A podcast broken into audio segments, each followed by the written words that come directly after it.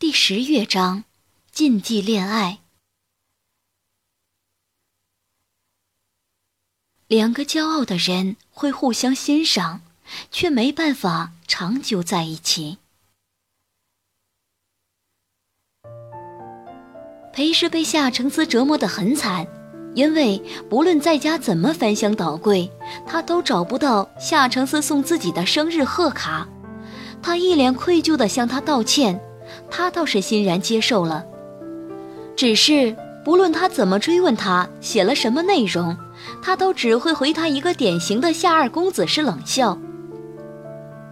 哼，商品弄坏了可以申请维修，但弄丢商品之后能再找商家要吗？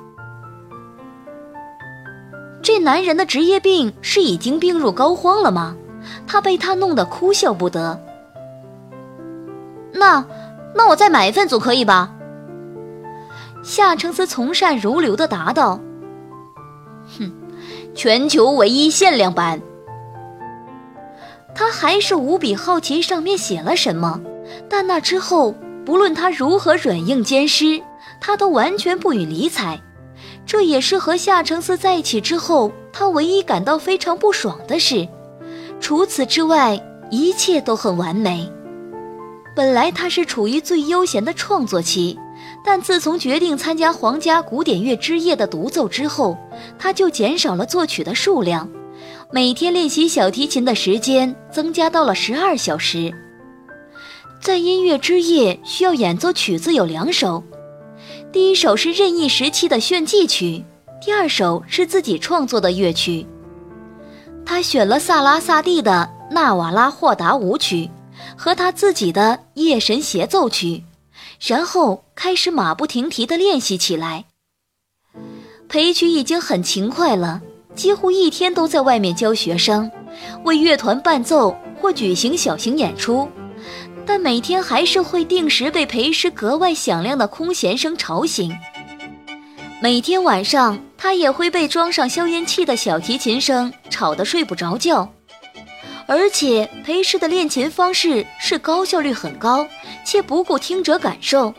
即使说他很少从头好好演奏到尾，如果有一个颤音他拉得不够好，他就会一直重复这个小节一百次，再练下一个有缺陷的小节。而且练习快速换把位时的滑音，也是女鬼的呜咽缠着裴曲不放。这种毫无美感的机械化练习方式。让裴氏的卧室变成了一个坏掉的大号收音机，也让裴曲充分感受到了小提琴家和他们邻居的辛苦。但他从来都不是会向人抱怨的人，所以直到裴氏发现他精神衰弱，他都没有对他的琴声提出一点不满意。发现弟弟失眠以后，裴师觉得无比愧疚，于是每天晚上九点以后。又开始把琴和琴架搬到洗手间里去练习，然后每次出来都会和以前一样，因为缺氧累得趴在床上无法行动。但是他却非常享受这样的生活，因为所有的辛苦都只是身体上的。每次休息的时候，他都会发短信骚扰一下夏承思。只要看见他简短的回复，所有的疲劳都会瞬间消失不见。因为两个人都很忙碌，平时他们见面的时间并不多，但一到周末，他就会来接他出去放松一下。这个周末阳光明媚，大地温暖，裴师和夏承思约好一起去公园散步。到了公园里的石桥，裴师心情很好。靠在柱子上，和夏承思有一句没一句的聊着天。忽然间，有个幼儿园老师带着一群四五岁的小朋友出现在他们前方不远处。那一群小孩精力无限，声音格外清脆吵闹。不过是一对小男孩和小女孩，都可以绕着老师一直原地绕着追打一百圈。发现夏承思越来越心不在焉了。裴师朝着他视线的方向看去，终于明白他是在盯着那些小孩，而且注意力特别集中。哎，在看那些孩子。裴氏用手臂碰了碰他，嗯，没有。显而易见的，他在撒谎，因为他发现有个小女孩正朝他们的方向看过来，并且歪着脑袋锁定了目标，一直盯着夏承思看。两个人对望了片刻，小女孩突然拿着手里的洋娃娃，呀呀呀的大叫着，欢乐的朝他冲过来。夏承思的脸色比平时白了一些，身体也更僵硬了。仿佛是在面对一个会吞没地球的庞然怪兽一样。终于，那个小女孩冲到他面前，但没有刹住脚，撞到夏承思的膝盖，跌倒在了地上。看见他的反应，裴氏已经觉得很奇怪了。这时，小女孩的洋娃娃被摔出几米以外，她自己的裙子也弄得脏兮兮的，好在穿的比较厚的毛裤袜。最多只是磕疼了，没有流血。她好像一时还没有反应过来发生了什么事，只是垂头望着地上，眨了几下眼睛。谁知夏承思站在原地，也一点动作都没有。是你自己来撞的。夏承思居高临下的看着他，冷冷的丢出这句话。你最好别哭。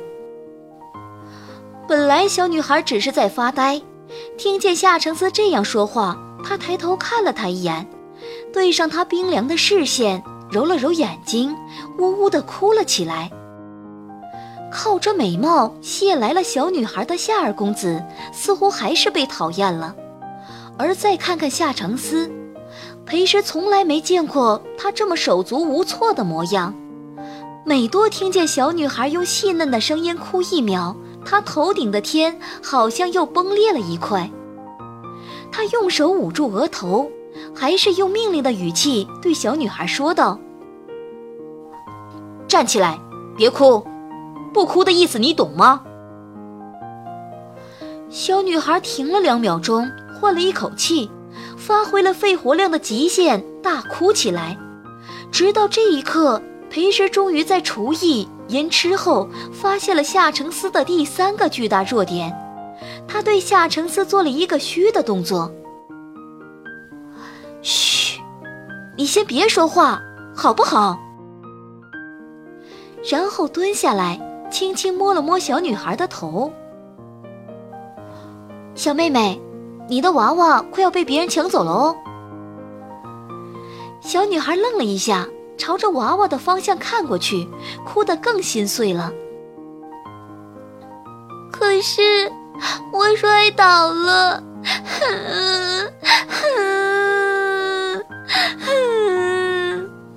摔了很疼是吧？肯定没法跑这么远，那怎么办呢？裴时佯装为难的想了半天。嗯，这样，姐姐帮你把娃娃拿过来好不好？小女孩委屈的点头。哼，好。但是我们要做个条件交换，你先站起来，我才帮你拿娃娃，好不好？见小女孩再次点头，她伸出小指，来打勾勾。小女孩伸出细细短短的小指，和裴时勾了一下。裴师在他耳边小声说道：“这个大哥哥很可怕，不要在他身边待太久哦。”他站起来，放慢动作走过去，把娃娃拾起来。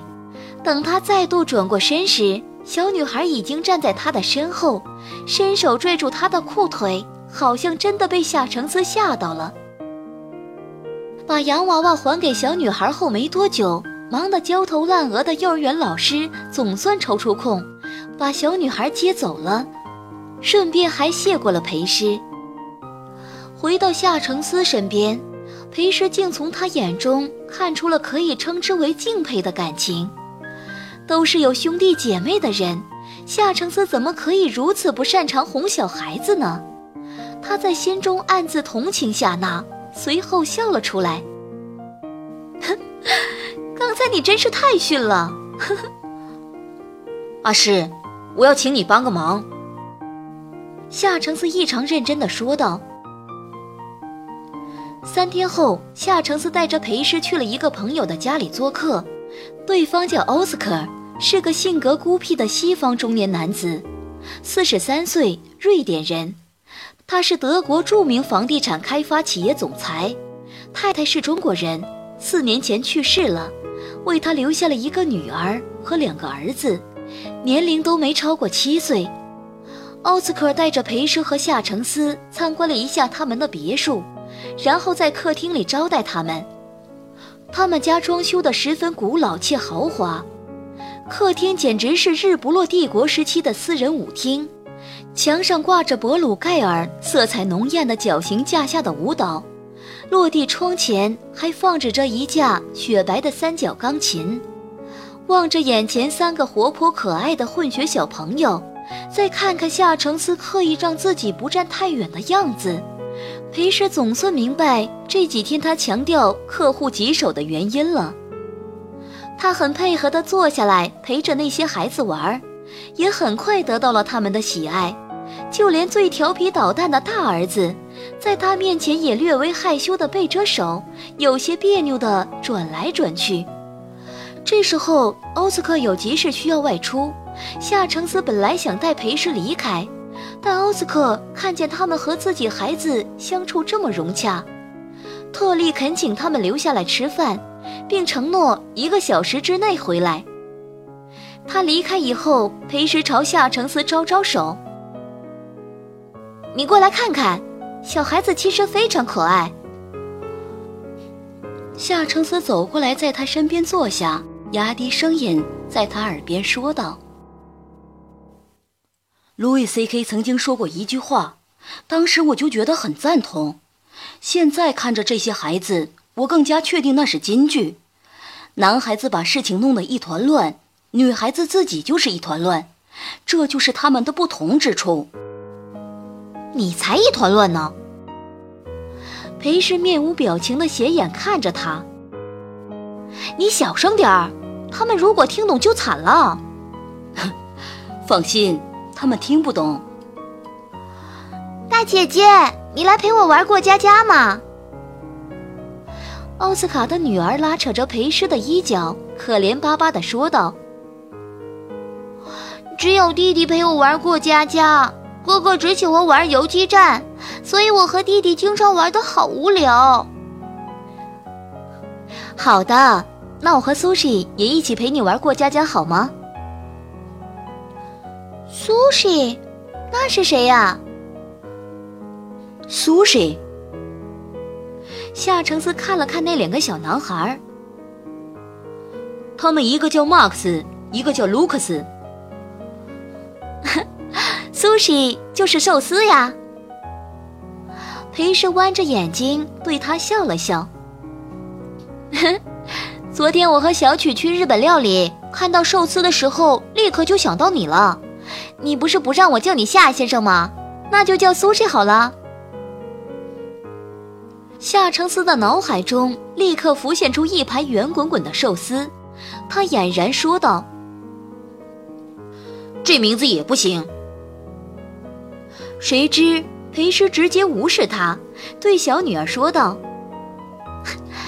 那你想扮演什么呢？”“我要扮妈妈，弟弟扮爸爸，大姐姐扮宝宝。”弟弟乖乖的靠过来，坐在姐姐身边。他又指了指夏承思：“大哥哥也扮宝宝。”这游戏我不玩。夏承思想都不想站了起来。阿诗，这里交给你了，我去陪马克思打枪战。事实证明，夏承思确实只能靠外貌吸引小女孩，把小女孩逗哭以后，裴氏花了很长时间才把她哄回来。想到奥斯卡看见这个场景的反应，夏承思只有勉强自己坐下来，叹了一声：“啊，开始吧，宝贝女儿。”这是妈妈给你煲的汤，你赶快趁热喝喝，看看味道怎么样。姐姐拿着一个塑料小碗，往里面倒了许多雪碧，放在裴氏面前。老婆，老婆，我也要喝啊！弟弟楚楚可怜地望着姐姐。这里没有你的份儿，先把闺女伺候好了再说吧。办到此处，裴氏终于明白为什么他要让弟弟当爸爸了，因为好欺负。裴氏端起小碗，喝了一口雪碧，笑逐颜开地说：“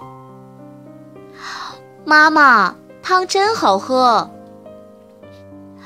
这里是哥哥的，这里才是爸爸的。”姐姐分别为夏承思和弟弟盛好汤，看他们享受过自己的厨艺，就拉起弟弟的手，一副温柔贤惠的模样。老公，家里没有菜了。你陪我出去买点菜吧，姐，我们是不是应该先买了菜再做饭啊？顺序好像错了。老公，我比你小，你怎么可以叫我姐呢？姐姐完全入戏，拽着他的小胳膊就往院子里拖。我们快走，不然太阳就要下山了，孩子们在家里会害怕的。弟弟无奈地抓抓脑袋，硬着头皮对夏承思说道：“那，儿子，你在家里要照顾好妹妹哦，不要欺负她。”夏承思用一张扑克脸对着他们，见姐姐转过头来看着他们，裴师赶紧靠近夏承思，握住他的手摇了摇，配合演戏。哥哥，听见爸爸说的了吗？你要照顾好我哦。不要欺负我！知道了。姐弟俩手牵着手，欢乐的出去了。夏承思把裴师拽到自己怀里。你看，人家小孩子都知道要叫自己男人老公，你管我叫什么来着？苏西，你不觉得这个名字很可爱吗？我是快三十岁的男人。不要可爱的名字，那就叫寿司好了。还不听话？他捏住他的脸蛋。换个名字，否则我要在这里惩罚你了。意识到两个人的距离过分靠近，裴时推了推他的胸口：“快放开！一会儿奥斯卡过来看到就不好了。而且我们在玩家家酒呀。”你现在是我哥哥，你想让小朋友们看见哥哥亲妹妹吗？哥哥亲妹妹也不是什么错。小时候是可以亲下脸啦，但长大就不可以了。说到这里，裴时狐疑地看着他。等等，你不会告诉我现在你还在亲夏娜吧？怎么可能？小时候我也没亲过她。他在她的唇上亲吻了一下，但是，如果是你，我就什么都不介意。那当然了，我又不是你妹妹。如果你是呢，你还会和我在一起吗？那肯定不会啊。就算是我，你也不会考虑吗？夏承思声音低低的，从海底深处打捞出来般。不是让你思考裴曲或者其他兄弟姐妹的可能性。如果只是我，你会考虑不顾旁人的眼光和我在一起吗？裴氏一头雾水地看着他。夏承泽从来不是那种喜欢废话的人，他说的每一句话都肯定有自己的目的与意义。怎么到了今天，他居然像个初恋的孩子一样？问这种毫无任何意义的问题，但既然他都这样问了，他还是认真的思考了许久，最终摇了摇头，不会考虑，这不是旁人眼光的问题，法律不允许，兄妹发生关系也很恶心啊。最后两个字让夏承思沉默了半晌，但他看上去还是很平静。在讨论学术问题般，近亲不能结婚，原因就是生的孩子可能是畸形。那如果不要孩子呢？那和同性恋就没有什么区别了吧？只是世俗眼光的问题。夏承思，你是哪里不对了？裴氏皱着眉看着他。你自己是有妹妹的人，怎么会去想这种奇怪的问题？你的意思是，如果我和你有血缘关系，你还是会和我在一起？整个房间里只剩下了冷冰的沉默，窗子大大的敞开，飘舞的秋风抚摸着窗帘，不时发出海鸥抖动翅膀般的声音。夏承思虽然没有说话。眼中却没有透露出半点犹豫。他的眼眸非常迷人，却也危险，藏匿着一只忧郁而压抑的野兽。他的迟疑也好像只是不愿去吓唬他，但是，他最后还是说了一个字：“会。”裴师明显感到自己的脊背不受控制的震了一下。一如灵魂被什么东西控制了一秒。望着他的双眼，他觉得有什么东西正在沦陷。不行，本能告诉他，他不能再继续这个话题了。哼，那还真龌龊。他甩开他的手，心情变得非常糟糕。谢天谢地，我们只是普通情侣。不然，我还真受不了这种变态的爱。之后，夏承思也不说话了。面对他这么长时间的安静，裴时知道自己说话太重了，可能让他觉得很不爽。但是苛责的阴影还在，他不愿意再和所谓的养哥哥扯上关系。而且面对夏承思，他总有一种无法为自己下台阶的尊严。不愿意主动向他道歉。后来奥斯卡回家了，两个人都各自与他说话，基本没有做眼神交流。裴师终于觉得不大好，伸手去拉了拉夏承思，谁知却被对方躲开。裴师有些不自然地收回手，也在心里默默决定不再与他说话。这样微妙的气氛并不难察觉。所幸还有几个小朋友在，他只要保持和孩子们交流，也没有这么容易闹得太僵。也因为孩子们都特别喜欢他，之前奥斯卡对夏承思吓到孩子的坏印象也减少了，还说下次有机会再一起出来见面。可是他们一直还是维持着冷战，直到晚饭结束，从奥斯卡家里出来。夏承思原本想要向他道谢，但之前的气氛太恶劣，裴氏根本不想和他说话，只是率先走到车子旁边。他为他拉开了车门，他赌气似的丢下一句谢谢，就钻了进去。从车子发动到停在他家门口，只有最后一刻，夏承思说了一句：“今天谢谢你了，晚安。”然后就让司机把车开走了。